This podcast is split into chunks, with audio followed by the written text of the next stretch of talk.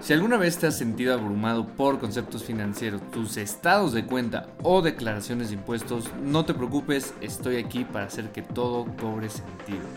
Bienvenidos a O te salvas o te mueres, un podcast donde te llevaré de la mano para saber cómo enfrentarse al Servicio de Administración Tributaria, alias el SAT. ¿Qué tal estimados? ¿Cómo estamos? A todos los contribuyentes, estamos en un episodio más.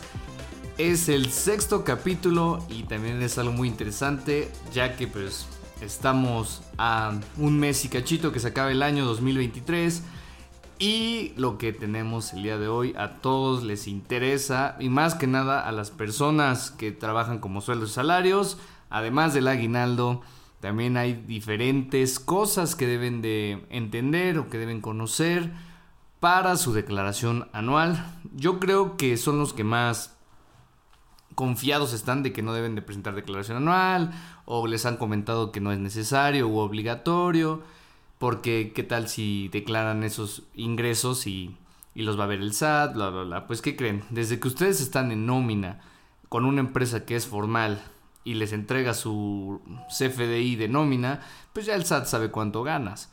Ahora, como punto B, hay que ver si estás obligado o no a realizar tu declaración anual. Otro punto importante que quiero mencionar es que te asesores con un contador porque nosotros te podemos hacer una corrida, digamos, de los ingresos que has tenido desde enero hasta noviembre, porque, bueno, ya sabemos que la nómina eh, casi siempre es la misma cantidad, a menos que te den un bono, comisiones, etcétera, pero bueno, básicamente es la misma cantidad y podemos sacar dicha corrida, llamémosle, de tu nómina y cuánto sería lo que pagarías de impuestos. Porque muchos están desconcertados o no saben por qué a veces les quitan muchos impuestos. Les voy a explicar a grosso modo que ustedes van pagando sus impuestos mes a mes o quincena a quincena, dependiendo de cómo les paguen. Ustedes, digamos, les van prestando al SAT eh, de sus impuestos. Y cuando llega la declaración anual, ven que utilizan o más bien optan por una devolución y les regresan una cantidad de dinero. Cuando les digo que le prestan al SAT es porque lo que te devuelve es la diferencia a tu favor que se generó, por si llama saldo a favor. Por ejemplo, digamos que eh, un trabajador le retienen de ISR mil pesos mes por mes, por mes, por mes, son 12 meses, son 12 mil, ¿estamos de acuerdo? Cuando haces el cálculo de la, de la declaración anual y en las tablas para el cálculo del ISR del anual, te dice que tú tuviste que haber pagado únicamente 10 mil pesos. Entonces tenemos 2 mil pesos, que eran los, eh, los mil pesos que nos quitaron este, en todos los meses a nuestro favor. Entonces esos 2 mil pesos no lo devuelven. Ahorita se ha vuelto un poco más complicado porque si nos piden más información. A los de sueldos y salarios casi no, porque ellos no pueden meter gastos o deducciones autorizadas, únicamente las deducciones personales, que ese también va a ser un gran tema a tocar ahorita en el mes de diciembre. Entonces, no se las hace tanto de tos, digamos, el SAT. Te devuelve tus dos mil pesos o la cantidad que sea. Ahora, ya vimos que eh, un ejemplo rápido de cómo, qué es lo que te devuelven, cómo se genera el saldo a favor. ¿Cómo sabemos si tienes que presentar tu declaración anual? Hay unas situaciones que nos las marca la ley exactamente donde nos dicen si sí o si no. Presta mucha atención y ya tú solito te darás cuenta si es necesario que lo hagas. La número uno es si tengo dos o más patrones. Es decir, digamos, y lo he visto en algunas en algunos contribuyentes que algunas empresas a veces una, la empresa A le deposita nómina y luego la empresa B también le deposita la nómina, entonces ahí dos ahí hay dos patrones. O sea, es algo común que pase. También por X o Y razón tú trabajas el fin de semana eh, o también tienes dos empleos, digo, no sé cómo daría el tiempo, pero pues sí, pudiera también pasar esa situación. Otra, otra situación es si tus ingresos rebasaron 400 mil pesos en el año, también se puede generar dicha situación. En su caso, también hay una fórmula para calcular si lo rebasas o no. Aún así, si no rebasara la cantidad de 400 mil pesos, yo recomiendo que la presentes tu declaración. ¿Por qué? Porque casi siempre generas dicho saldo a favor y estás cumpliendo con una obligación. Ah, perdón, un punto importante. Si saliera saldo a pagar y tú dices, oye, no genera los 400 mil pesos, no estoy obligado a pagarla. Pues, ¿qué creen? Aquí sí, aquí sí estás obligado. Tienes una deuda con el SAT.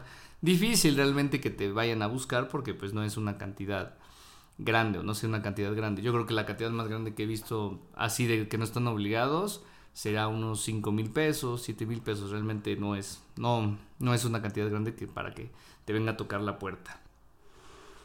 Número 3, lo que seguimos comentando acerca de los trabajadores que están obligados, es que yo recomiendo que la hagan por ellos mismos la declaración. Muchas veces la que hace el patrón o se lo dejan a un contador que ni siquiera conocen, pues es, ha sido peligroso porque dichos contadores a veces abusan de la confianza de los contribuyentes o de los clientes y si se genera un saldo a favor, ellos ponen su cuenta clave y no la verifica el SAT. Ahí mismo si han presentado su declaración dice que tú eh, ¿cómo dice? Bueno, que por fe tú eh, al poner esta cuenta clave declaras que si es verídica y si es tuya, bla, bla, pero no hace un cruce el SAT.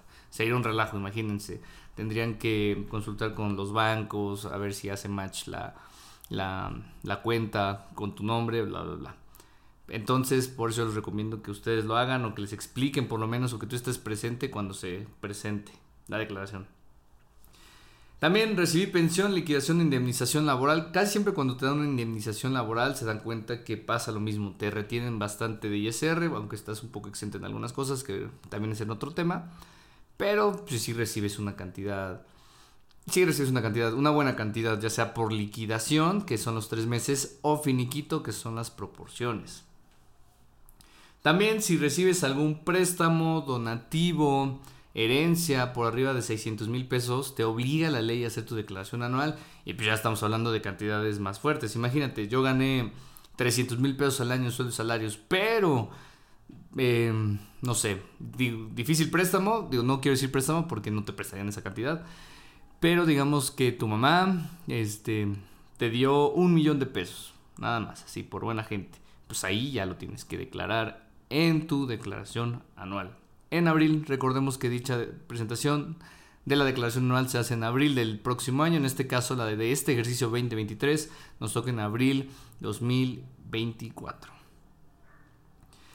También si tú empiezas, también, perdón, si facturaste o quisiste emprender y pues no te salieron las cosas un mes, hasta un día diste de alta esa obligación, pues también, ya sea en el reciclo, como actividad empresarial y profesional, eh, difícil arrendamiento, pero digamos si tuviste eso, aunque sea un día, pues ni modo, lo tienes que declarar aquí si no hay exenciones.